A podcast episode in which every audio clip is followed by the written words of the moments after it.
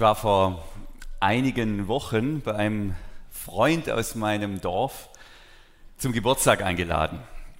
Und es war ein äh, richtig schöner Geburtstag, waren einige Leute da. Allerdings niemand so, zumindest dachte ich das zu dem Zeitpunkt aus dem Kontext Glauben, Kirche, Lindenwiese. Also einfach, ich sag's mal so, ganz normale Menschen waren da. Und da ich ab und zu mit meinem Freund äh, gemeinsam in der Bibel lese und er so ein eher rustikales Bibelexemplar hat, dachte ich, okay, ich schenke ihm so einen Obi-Gutschein und dazu noch eine richtig schöne Bibel. Die habe ich dann hier natürlich im Buchladen erworben. Ähm, die Tochter hat es eingepackt, damit es auch noch was aussieht. Und dann waren wir da bei diesem Fest. Äh, ich habe mein Geschenk abgegeben und wir saßen da und war ein richtig schöner Abend, haben uns gut unterhalten. Und irgendwann kommt jemand auf die Idee und sagt, ja, jetzt machen wir äh, Geschenke auspacken. Geschenke auspacken. Alles klar, Geschenke auspacken. Ähm, und er kennt ja solche Situationen, nehme ich an. Und dann ist da dieser Berg der Geschenke, der Jubilar und alle stehen und sitzen im Kreis drumherum. Und dann äh, packt er da seine Geschenke aus. Und jedes Geschenk wird natürlich kommentiert. Die Sprüche gehen ja nie aus. Die Socken oder den Essensgutschein oder die, die, das, das, Video oder was auch immer das war. Also wird, wird alles da lautstark kommentiert. Äh, und dann sehe ich, jetzt, jetzt geht da an die Bibel ran. Und ich habe schon gemerkt, äh, uh, irgendwie ist mir das jetzt ein bisschen unangenehm. Oder ich weiß auch nicht. Das, äh, und dann packt er das Geschenk an, schaut das Geschenk, äh, packt das Geschenk aus und schaut es an. Und es wird ganz ruhig im Saal, in der Gruppe. Gell? Und mir ist dann auch nichts eingefallen und ich habe dann irgendwas halt so, so rausgestammelt und legt das schnell weg und es geht zum nächsten Geschenk und alles geht weiter wie zuvor. Für mich war das eine äh, sehr eindrückliche Erfahrung. Und im Nachhinein denke ich, schade, so schade. Das wäre ein wunderbarer Moment gewesen, so auf eine ganz natürliche Art, ein bisschen was über meinen Glauben zu sagen. Ich habe diese Gelegenheit total versemmelt, könnte man sagen. Ich war irgendwie, habe mich von dieser Stimmung in dieser Gruppe da anstecken lassen und, und war dann nicht in der Lage, gut darauf zu reagieren. Ich hätte ja sagen können, ich habe hier ein Buch, das ist gute Nachricht für alte Männer. Wenn man alt wird, dann ist es sinnvoll, das zu lesen. Zum Beispiel war ja ein Geburtstag, hätte, hätte gut gepasst. Oder ich hätte es ja anders sagen können, das Buch, das mich am meisten geprägt hat. Oder da gäbe es ja verschiedenste Möglichkeiten. Aber ich war dazu nicht in der Lage in dem Moment, habe mich da so von dieser Atmosphäre da mitreißen lassen. Und solche Momente, die gibt es bei mir immer wieder. Solche Momente, in denen, im Grund, in denen ich Steilvorlagen bekomme. Steilvorlagen, um über den Glauben Auskunft zu geben, um einfach kurz was zu sagen. Die gibt es immer wieder. Nicht, natürlich nicht jeden Tag, aber regelmäßig. Also wenn der Nachbar fragt, ist jetzt bei uns nicht so, aber könnte er sein, wo fährt ihr eigentlich immer sonntags hin?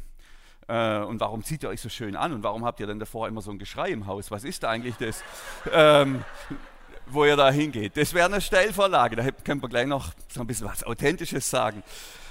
Oder wenn wir Gäste haben, Tisch, dann ziehen wir es in der Regel durch mit dem Tischgebet. Das bietet sich an, was zu sagen. Oder das habe ich auch schon erlebt, habe ich glaube auch schon erzählt. Ich war bei der Bank äh, und dann schaut der da auf meinem Girokonto da, die, diese Dinger da an, diese Bewegungen und dann sagt er, was sind das da für Überweisungen an die Kirche? Muss das eigentlich sein oder was ist das eigentlich? Ähm, Wäre eine Stellvorlage gewesen. Aber in dem Moment war ich natürlich auch wieder zu überfordert, dass der mich da so anspricht, auf diese, auf diese Art. Meistens kommen diese Situationen überraschend und ähm, es fällt mir eben nicht immer leicht, dann gerade das richtige Wort zu finden, um etwas über den Glauben zu sagen. Und das irritiert mich auch, weil ich denke mir, warum ist es eigentlich so leicht, ein Dortmund-Fan zu sein, öffentlich, und so schwer, ein Jesus-Fan zu sein, öffentlich. Wer bei uns in die Straße reinfährt, äh, da wo wir wohnen, der hat links, zumindest während der Bundesliga-Saison, hat links eine große Dortmund-Flagge und rechts kommt dann die Flagge vom ersten FC Köln. Und wenn Bayern spielt, wenn man da ein bisschen weiterfährt, dann sieht man dann auch noch die Bayern-Flaggen. Jesus-Flaggen sieht man in unserer Straße nicht. Oder ich habe mal zumindest noch keine gesehen und habe auch noch keine rausgehängt. Das muss ich dazu sagen. Was ist, da, was ist da der Punkt? Warum ist es so leicht, äh, sich zu einem Verein zu bekennen oder zu einer Nationalität? Oder wir haben manchmal auch eine Kroatien-Flagge, eine Partnerflagge. Also da wird alles quasi öffentlich bezeugt mit Flaggen.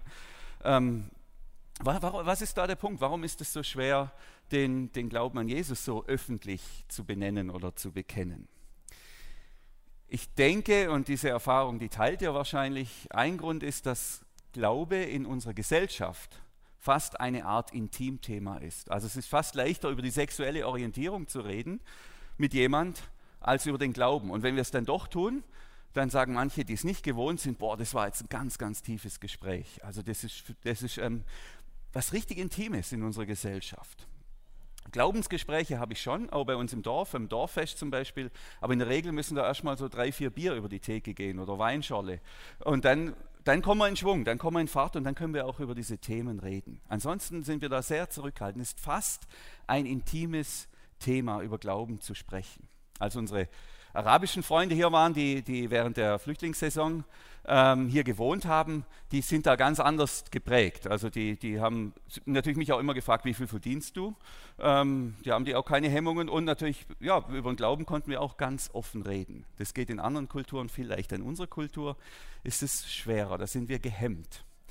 Und ich wünsche mir, ich wünsche mir wirklich für mich und für uns, dass es uns gelingt, ganz unbedarft, ganz einfach, ganz kreativ, inspirierend und ganz natürlich, da wo es passt, über unseren Glauben zu reden und Jesus zu bekennen. Gerade im Alltag, in diesen Situationen, wenn wir diese Steilvorlagen, diese Flanken bekommen, dass wir dann ganz auf eine ganz gute Art was sagen können. Das wünsche ich mir. Und an manchen Stellen gelingt es mir und an anderen nicht. Die meisten wissen es, ich bin ja so ultraleicht Hobbypilot, so ein äh, Hobby, das ich von meinem Vater übernommen habe. Äh, und ich habe das auch schon erzählt, der hat da eine wunderbare äh, Eigenschaft, er hat in der Checkliste, die man, die man machen muss vor jedem Flug, hat er einfach Gebet reingeschrieben. Und das habe ich übernommen, dieses Gebet in der Checkliste. Manchmal fliege ich dann auch Passagiere für ihn rum, irgendwelche Gäste. Äh, und dann gehen wir da diese Checkliste durch, setzen die Klappen, Motortemperatur, Öldruck und so weiter. Und dann kommt das Gebet und dann sage ich ganz so, ich bin, ich, ich bin, ich bin gläubig, ich glaube an Gott, an Jesus und ähm, für mich ist wichtig, noch vorher zu beten. Und es ist immer sehr spannend, was dann passiert. Gell? Äh, für manche ist es äußerst beunruhigend, äh, wenn, wenn der Pilot noch vor dem Flug betet. Die wollen dann am liebsten wieder aussteigen, aber der, der Punkt äh, Türen geschlossen, der steht vorher, der steht weiter oben. Das hat alles seinen tiefen Sinn, diese Checkliste. Und andere, die, die, die finden es gut. Und ich merke es dann auch schon, ich merke es dann auch, wenn wir dann unterwegs sind beim Fliegen, dass das die Leute beschäftigt und umtreibt. Manchmal fragt jemand und dann bin ich natürlich sofort bereit, dann geht es auch gut. Und manchmal, da merke ich schon, das hat keinen Wert, da brauchen wir jetzt nicht mehr weiterreden. Das war es jetzt für heute mal. Wer weiß, was da noch weiter passiert. Also es gibt schon Momente, da gelingt es mir ganz gut, aber dann gibt es wieder diese anderen Momente, wie ich sie gerade erzählt habe. Da bin ich völlig überfordert. Und hinterher denke ich, Mensch, schade, es wäre so eine gute Gelegenheit gewesen. Petrus, der ja der erste Anführer der frühen Christen war, der schreibt in seinem Brief an die Christen, seid immer bereit, Rede und Antwort zu stehen, wenn jemand fragt, warum ihr so von Hoffnung erfüllt seid.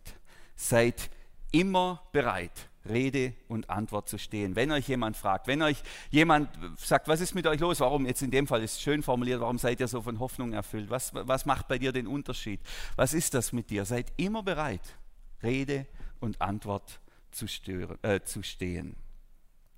Denn diese Situationen kommen, die werden bei jedem von uns kommen, wir sollen bereit sein. Petrus sagt, immer bereit sein egal zur Zeit und zur Unzeit, egal ob wir gut drauf sind oder schlecht drauf sind, ob wir Angst haben vor dem Gegenüber oder nicht, seid immer bereit, immer bereit. Und was noch dazu gehört, und das möchte ich an der Stelle noch ergänzen, es geht nicht nur darum, Hauptsache, ich stehe jetzt zu meinem Glauben, ich bekenne jetzt meinen Glauben. Manchmal habe ich das Gefühl, es gibt Christen, die sagen, das Wichtigste ist, dass man einfach das ganz laut sagt, Jesus, egal wie, Hauptsache man hat es einfach mal gesagt. Ähm, Paulus gibt uns weiter und er schreibt an die Christen von Kolossea, wenn ihr Außenstehenden über euren Glauben Auskunft gebt, so tut es immer, hier haben wir immer Auskunft geben, immer freundlich und in ansprechender Weise. Bemüht euch für jeden und jede die treffende Antwort zu finden. Also es geht wirklich nicht nur darum zu sagen, Jesus friss oder stirb, sondern es geht hier darum, sich anzustrengen, sich zu bemühen, so über den Glauben zu reden, dass es für den anderen, dass es dem anderen schmeichelt im Ohr, dass er es gern hört, dass es passt in seiner Situation, dass wir dann einen guten Weg finden. Also es gehört für mich wie zusammen. Auskunft geben über den Glauben zur Zeit und zur Unzeit, immer wenn wir gefragt werden, mindestens oder wenn es sich anbietet und gleichzeitig dann aber auch eine Form finden, einen Weg finden, der, der ansprechend ist, der, der eine Wertschätzung ist für unser Gegenüber freundlich, freundlich. Jetzt liegt ja vor uns im Jahr 2020 die Landesgartenschau in Überlingen. Ich weiß, manche können es schon immer hören, bevor es überhaupt angefangen hat. Das wird richtig gut, das wird richtig gut. Und wir engagieren uns da gemeinsam mit anderen Überlinger Kirchen auf ganz verschiedenen Ebenen. Da gibt es ein schönes Kirchenschiff, wo wir als Christen ehrenamtlich und hauptamtlich präsent sein wollen, jeden Tag, 180 Tage lang. Wir machen zwei Andachten jeden Tag, wir feiern Gottesdienste.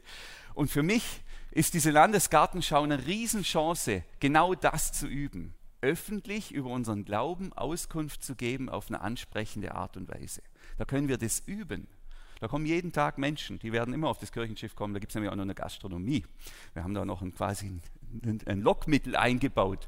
Die kommen, da bin ich mir eigentlich ziemlich sicher. Und da kann man miteinander ins Gespräch kommen. Hier können wir es üben, hier können wir es üben. Auskunft zu geben auf eine freundliche Art, auf eine ansprechende Art. Deshalb bin ich so begeistert und auch so überzeugt von diesem Engagement der Kirchen auf der Landesgartenschau. Eine tolle Chance. Und eigentlich haben wir es ja auch noch leicht in unserer Gesellschaft. Ja, Glaube ist so eine Art Tabuthema. Das ist schwer. Das ist in anderen Kulturen wahrscheinlich viel, viel einfacher, über den Glauben zu reden. Das macht es bei uns schwer.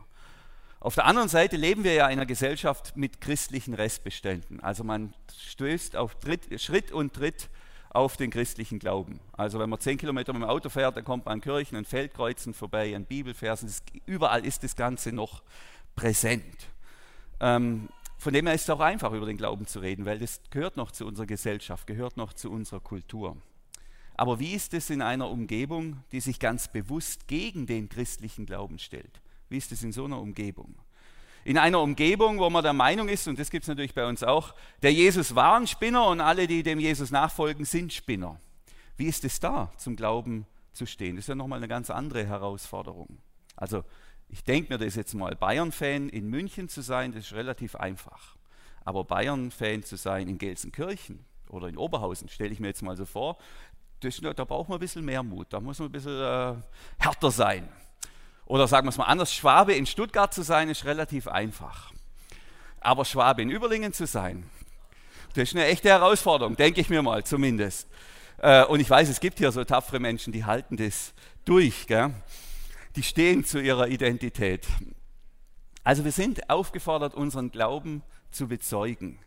Zumindest wenn uns jemand fragt. Und zwar, und das ist jetzt der Punkt, und das ist das, worum es mir geht, unseren Glauben zu bezeugen, unabhängig davon, ob es dafür Lob und Anerkennung und Bestätigung gibt oder eben Verachtung und Stress und Hass von mir aus oder, irgend, oder Spott oder einfach blöde Sprüche. Ob wir geliebt werden oder gehasst werden, spielt keine Rolle. Unser Job ist es, immer bereit sein, immer bereit sein, Auskunft zu geben über unseren Glauben und zwar auf eine freundliche, auf eine ansprechende und inspirierende Weise. So, die, wir sind ja in einer Predigtserie, Johannes hat sie angekündigt. Ähm, die erste Kirche, die Kirche, die eigentlich sofort mit, dem, mit, dem, mit Jesus entstanden ist oder nach, dem, nach der Himmelfahrt von Jesus, diese Kirche, die musste schon sehr früh damit leben, eigentlich von Anfang an damit leben, dass es Ärger gab, dass es Stress gab, wenn sie über Jesus geredet haben. Wenn sie ihren Glauben bezeugt haben, gab es richtig Stress und Ärger. Und wir gehen jetzt in das Buch der Apostelgeschichte hinein. Das ist ein biblisches Buch. Geschrieben, verfasst hat es der Evangelist Lukas. Und er hatte den Anspruch oder, oder seine, Motiv war, ich schreibe mal alles auf, was da so mit Jesus und mit der ersten Gemeinde passiert ist. Ich sammle alle Berichte, rede mit den, Leit, mit den Leuten, mit den Zeitzeugen und versuche das Ganze in eine schöne Ordnung zu bringen und alles richtig schön darzustellen. Und er ähm, hat dieses Buch der Apostelgeschichte verfasst und ähm, wir sehen hier, ähm, er hat es dann auch strukturiert und, und, und so geht es los. Im ersten Kapitel berichtet er von der Himmelfahrt von Jesus. Also Jesus, der auferstandene Jesus, erscheint seinen Jüngern und dann fährt er nach oben in den Himmel.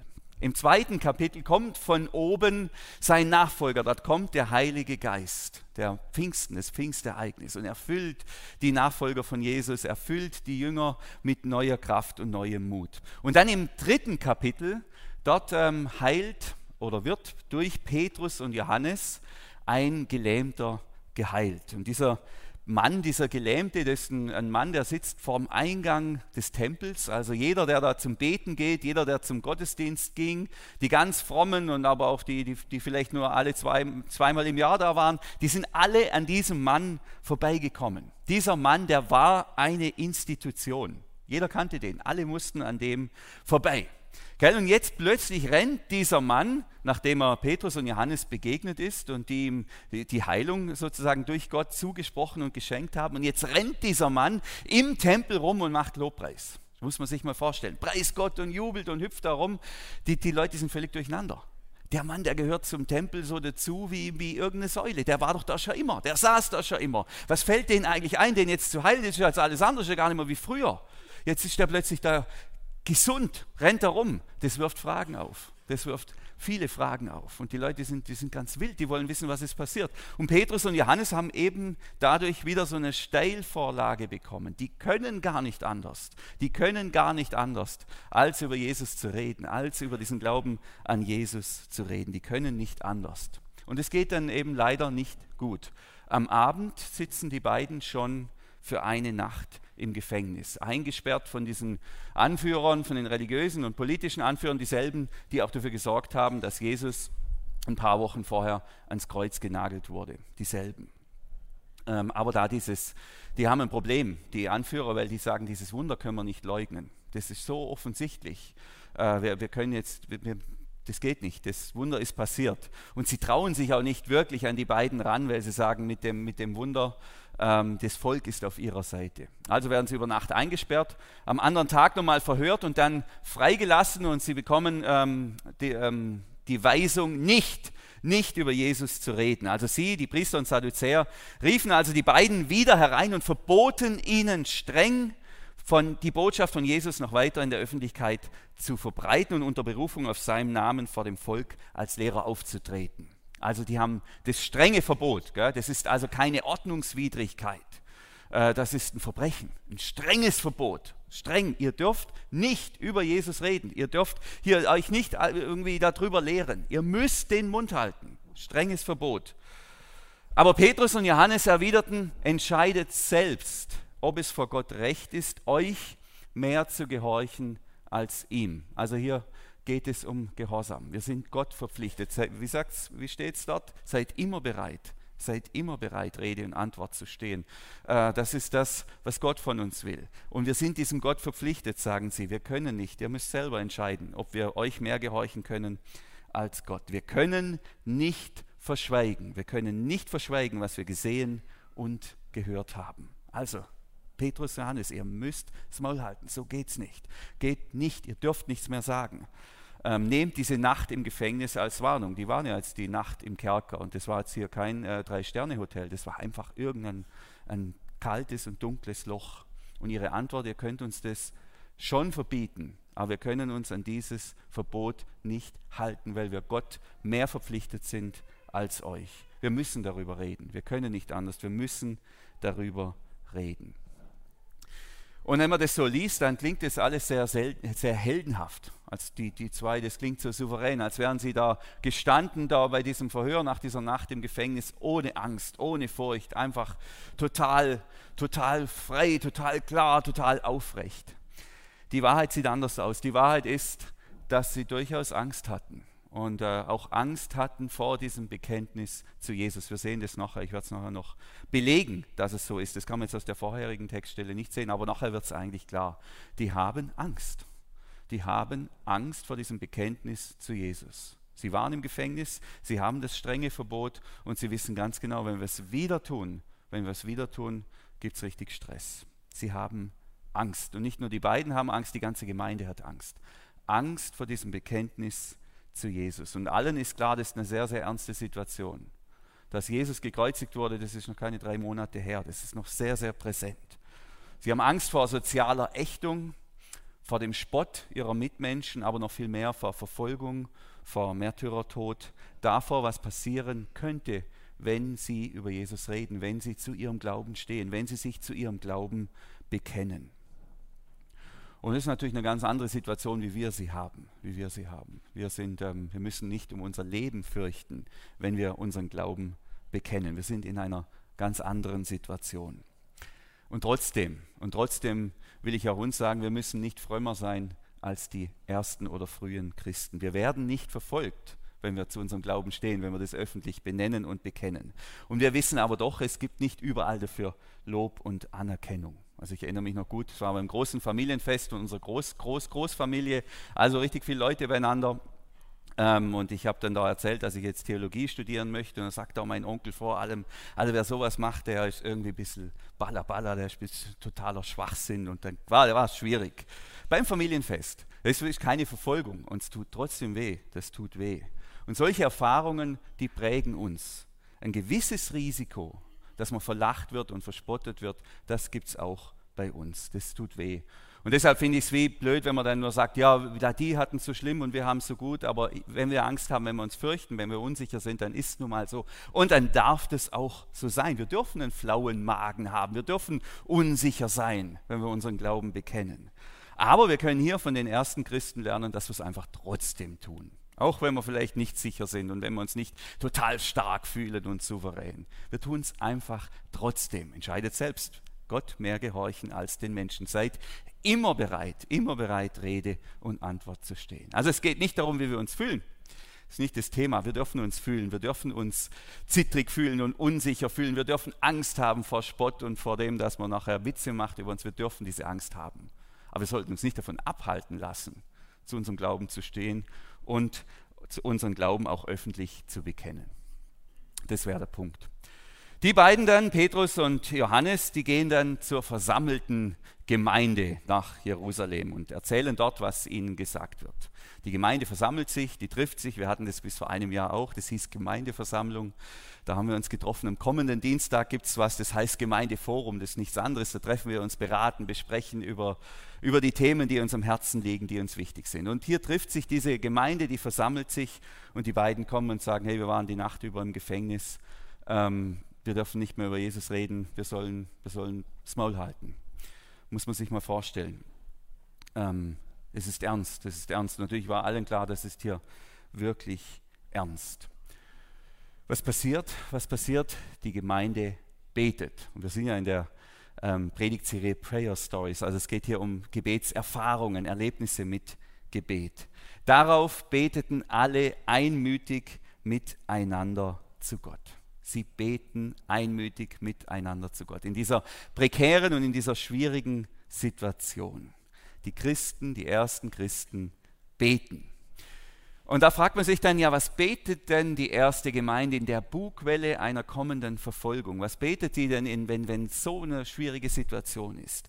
Was wird da gebetet? Was wird gebetet, als ihnen der Mund verboten wird? Als sie bedroht werden mit Leib und Leben? Was, wird, was beten die? Und es ist total spannend. Die beten zunächst mal Psalmen, also Gebete, die sie schon hatten, Gebete, die sie schon kannten, Gebete, jüdische Gebete, Gebete aus dem Alten Testament. Und es geht los mit dem Psalm 146, den hat, die haben das natürlich nicht so gezählt, wie wir das heute zählen, ähm, aber die, die, die, Worte, die Verse waren dieselben. Äh, und sie beten, Herr, du hast Himmel, Erde und Meer geschaffen und alles, was lebt. Psalm 146 denkt man sich, okay, jetzt sind die da verfolgt, so eine schwierige Situation und jetzt fangen die da bei der Schöpfung an. Hat das einen tieferen Sinn? Um was geht's? Ich glaube schon. Ich glaube sogar, dass das ein ganz, ganz guter Psalm ist, wenn wir Angst haben vor Menschen. Es muss ja nicht nur Angst, haben vor, Angst sein vor der Verfolgung. Es kann ja auch Angst sein vor dem Chef. Es kann, kann Angst sein vor, vor irgendeinem Mensch, der, der mich bedroht oder der mir vor dem ich mich fürchte. Auch da ist es ein gutes Gebet, diesen Psalm zu beten. Du hast Himmel und Erde und Meer geschaffen und alles, was lebt. Es gibt ja so Leute, die verbreiten so, so Weisheiten. Ähm, und die sagen zum Beispiel, wenn man Angst hat vor einem Mensch äh, und der macht einen da fertig, er steht einem gegenüber, dann soll man sich diesen Menschen nackt vorstellen. Dann verliert man jede Angst. Gell? Ich weiß, nicht, also ich weiß, dass ich von dem Vorschlag eigentlich nichts halte, weil ich vor allem nicht will, dass man das mit mir macht. Und ich will auch nicht, dass ihr es jetzt macht.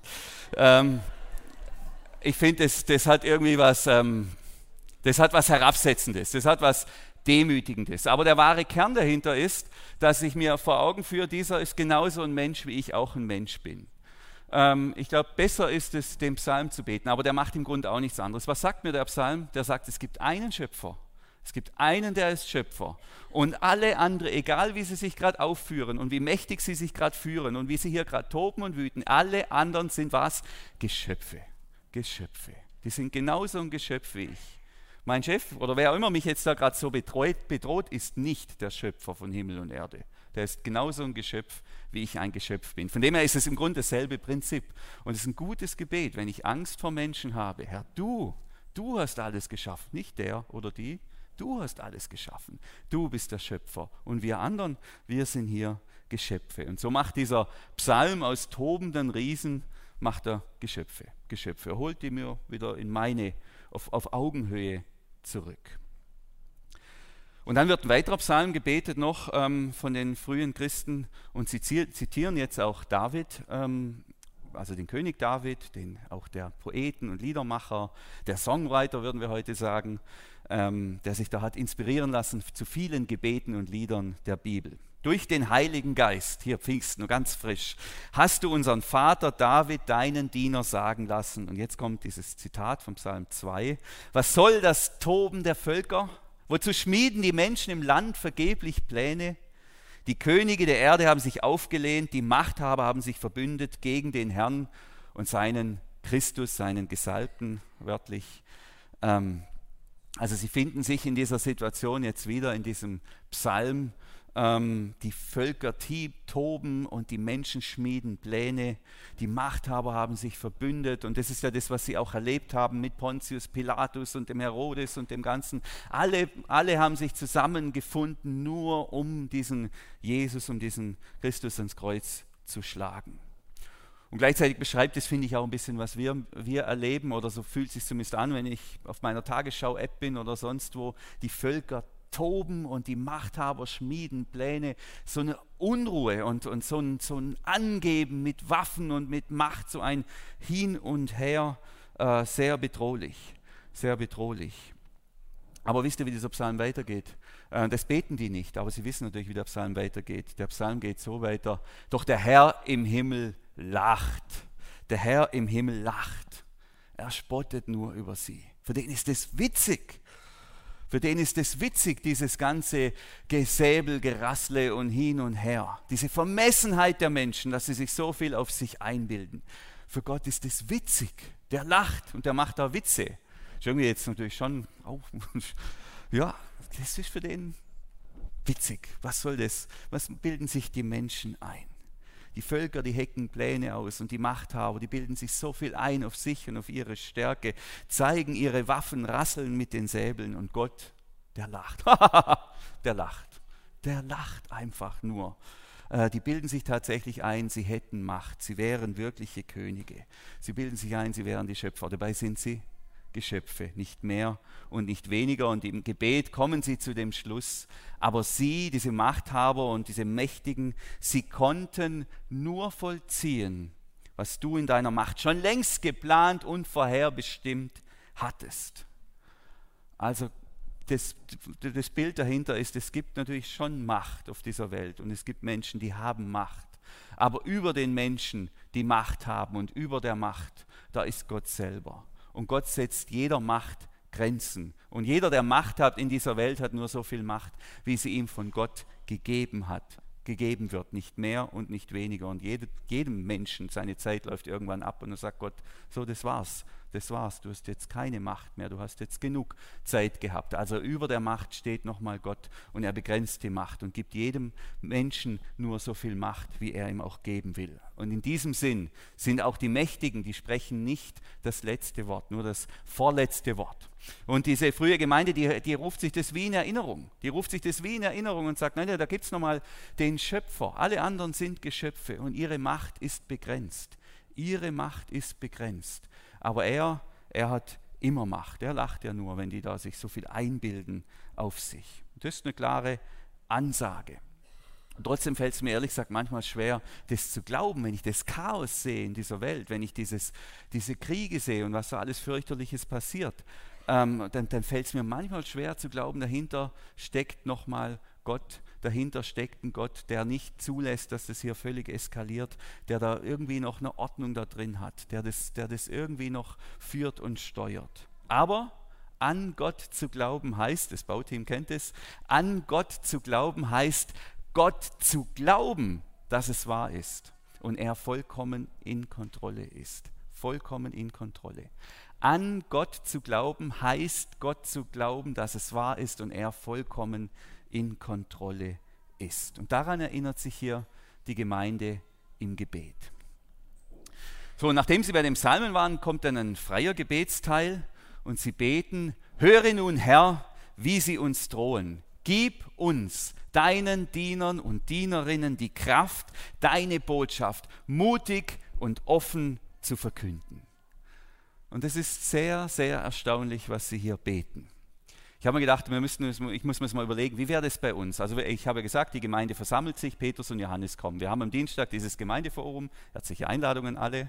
Johannes hat schon eine Information gespart.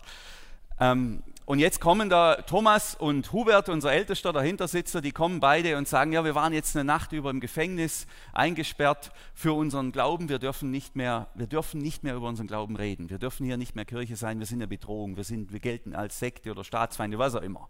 Stellen wir uns das mal vor, die, die kommen da rein. Wie würden wir, natürlich würden wir auch beten, aber was würden wir beten? Ja, also mein Bedürfnis wäre natürlich zu beten, dass die Machthaber oder die, die da gegen uns sind, dass die zur Erkenntnis kommen und dass die verstehen, dass wir ja eigentlich die Guten sind, dass wir die eigentlich die Guten sind und wie wichtig wir sind und wie bedeutend sie sind und dass sich in ihrem Herz was verändert. Solche Gebete finden wir hier nicht. Es gibt kein einziges Gebet dafür, dass die Verfolgung aufhört dass die Machthaber ihre Meinung ändern, dass die Machthaber erkennen, wie wichtig Christen für eine Stadt sind oder für ein Gemeinwesen von Jerusalem. Sie sind ja auch sehr sozial und so weiter. Solche Gebete finden wir hier gar nicht. Es wird hier nur um Mut gebetet und es wird um Kraft gebetet. Das ist das Thema. Oder wortwörtlich, wenn man es jetzt vom Griechischen her übersetzt, das steht hier Freimut. Das ist Gebet um Freimut. Finde ich ein schönes Wort. Das die Freiheit zu haben, zum Glauben zu stehen und den Mut, den Mut, auch wenn es mich was kostet, zu meinem Glauben zu stehen und den zu bekennen. Gib uns Freimut, gib uns die Kraft, die, deine Botschaft weiter zu sagen, auch wenn es mich meine eigene Ehre kostet, wenn es mich mein Ansehen kostet, wenn es mich vielleicht kostet, dass ich danach verlacht und verspottet werde. Gib uns den Mut und nicht schenkt, dass die aufhören und dass die das Maul halten, dass die erkennen, wie toll wir sind. Das sind überhaupt nicht die Gebete, sondern gib mir den Mut, gib uns den Mut, zu, und zu dir, Jesus, zu deinem, zu deiner Botschaft, zur Liebe Gottes zu stehen, egal wie die Konsequenzen sind. Ob wir dafür geliebt oder gehasst werden, das spielt keine Rolle in diesem Gebet. Gib mir, das kann ich jetzt wieder beten, wenn wieder so eine Situation kommt, wie, wie ich eingangs erzählt habe bei diesem Geburtstag, gib mir den Mut und die Klarheit, ein inspirierendes Wort zu sagen. Egal, ob das jetzt gut ankommt oder nicht. Und dann bitten sie um Kraft. Hilf uns dabei. Hilf uns dabei. Ja, Gott, hilf uns, unseren Glauben zu bekennen, finde ich ein gutes, ein wichtiges Gebet. Und da merkt man ja schon, dass, es, dass, sie, dass sie nicht die souveränen Helden waren, die da, obwohl so kurz nach Pfingsten, obwohl äh, ähm, schon alles da war, sie, sie beten, sie bitten um Kraft, weil sie diese Kraft brauchen, nicht weil sie schon haben, sonst würden sie danken, würden sie sagen, danke Gott, dass wir keine Angst haben, danke, dass wir jetzt wieder hinausgehen und, und, und dich verkünden können und uns nicht fürchten. Aber so beten sie nicht. Sie bitten um Kraft, sie bitten um Kraft und um Mut und dann bitten sie um die Hilfe Gottes. Hilf uns dabei. Äh, und jetzt wird spannend. Sie bitten Gott ganz konkret, strecke deine Hand aus, strecke deine Hand aus und heile Kranke. Und lass staunenerregende Wunder geschehen durch den Namen deines heiligen, bevollmächtigten Jesus. Das ist ein tolles Gebet. Herr, schenk uns Zeichen und Wunder. Schenk uns solche großartigen Zeichen und Heilungen und Wunder. Schenk uns solche Zeichen und Wunder, damit wir was gar nicht anders können, als dich zu bekennen. Dass wir, dass wir eigentlich dem gar nicht mehr ausweichen können, dem Bekenntnis an dich. Also das, für mich ist es so ein richtiges Stürmergebet so ein richtiges Stürmergebet. Die Stürmer im Fußball, die betteln ja um Flanken. Die stehen immer vor dem Tor und betteln darum, dass man sie anspielt. zu mir, zu mir, zu mir, immer zu mir. Und dann können sie noch quasi, dann können sie noch das Tor machen und sind die großen Helden unsterblich. Gell? Für mich ist das ein richtiges Stürmergebet. Es gibt die Bitte, dass Gott uns Flanken zuspielt dass er die Wunder tut, die Zeichen und so weiter und dass wir dann nur noch sagen können, Jesus, Jesus hat es getan und so weiter. Dass wir eigentlich nur noch abstauben, dass wir die Stürmer sind und Gott soll uns hier oder seinen Jüngern die Flanken zuspielen, durch Zeichen, durch Wunder, dass wir gar nicht mehr anders können, als ein Tor zu schießen, dass wir eigentlich gar nicht mehr anders können, als nur noch zu verwandeln mit einem sauberen, inspirierenden und klaren Bekenntnis zu Jesus. Und es wäre wirklich fantastisch, solche Wunder. Jemand wird geheilt. Jemand, den, den viele kennen, der krank ist, der wird geheilt. Und die Menschen fragen, was ist da los? Warum ist der geheilt worden? Was ist da passiert? Oder ich stelle mir vor, beim Kirchenschiff, jedes Mal, wenn jemand Jesus sagt, fallen lauter 500-Euro-Scheine aus dem Himmel auf das Schiff. Das machen wir mal eine Woche lang. Ja, da wäre richtig was los. Da wäre es einfach. Oder ich stelle mir vor, am Sonntagmorgen um 10 Uhr bei allen Teslas und bei allen hochautomatisierten Autos, die fahren alle automatisch hierher, gegen den Willen des Fahrers. Gell? Die, da stehen 500 Autos am Sonntagmorgen um 10.15 Uhr und die Leute steigen aus und sagen, ja, herzlich willkommen zum Gottesdienst. Gott hat euch hierher geführt, kommt herein. Das wäre natürlich super. So, sowas, das wären die Flanken und die, um die dürfen wir bitten und wir dürfen es dann nur noch verwandeln. Das ist das Gebet. Und natürlich hier auch die Heilung. Also es geht hier nicht um Heilung, um das Spektakel an sich, sondern es geht darum, dass Gott uns Gelegenheiten gibt, wo es ganz einfach ist, ihn zu bekennen. Und zwar, wo es auch wie eindeutig ist, unzweifelhaft, dass hier Gott lebt, dass er am Werk ist und dass er die Menschen liebt. Und wir das dann nur noch quasi vollenden müssen. Das wäre das Thema hier. Gib uns Freimut und hilf uns, schenk Heilung und Zeichen. Und ähm, das Schöne an diesem Gebet, das Sie damals gebetet haben, ist, dass es tatsächlich erhört wurde. Es wurde erhört und wir können lesen, als sie geendet hatten, bebte die Erde an ihrem Versammlungsort. Die Erde bebt. Vielleicht passiert uns das auch am Dienstag. Alle wurden vom Heiligen Geist erfüllt. Direkt nach Pfingsten, schon wieder vom Heiligen Geist erfüllt, ganz neu erfüllt und verkündeten die Botschaft Gottes ohne Furcht. Völlig frei. Freimütig verkündigen sie die Botschaft der Liebe Gottes, reden sie von Jesus. Offensichtlich vorher hätten sie so nicht gekonnt, da hatten sie Angst. Aber jetzt war die Angst weg. Gott erhört das Gebet, er schickt den Heiligen Geist erneut und ganz erfüllt von diesem Geist können sie in aller Freiheit von der Liebe Gottes reden und von seinem Sohn Jesus Christus. Wo vorher Furcht war, wo Schiss da war, da gibt Gott ihnen jetzt Kraft und Mut zur Verkündigung. Ich habe euch ja am Anfang von meiner Geburtstagsbibelgeschichte erzählt und ich weiß, dass solche Situationen wiederkommen. Deshalb will ich mich da jetzt auch nicht zu lange mit aufhalten.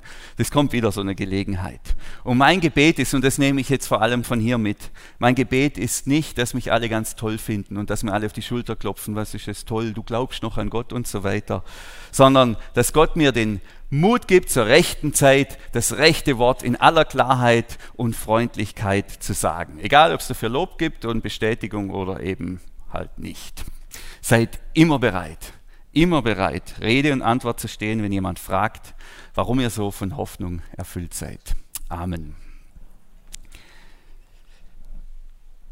Ich schlage vor, dass wir jetzt noch gemeinsam beten.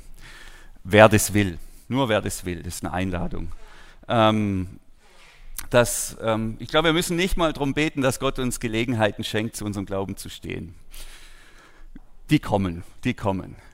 Ähm, aber wir können darum beten, genau in dem Wortlaut der ersten, der frühen Christen, dass er uns dann auch den, die Kraft gibt und den Mut, die Botschaft offen und klar zu verkündigen und dass es ein paar schöne Flanken, ja doch, in dem Sinn wollen wir schon beten, dass Gott uns ein paar schöne Flanken schlägt, damit wir in den nächsten Wochen ein paar schöne Tore machen können. Ich bin gespannt, was wir dann erleben werden.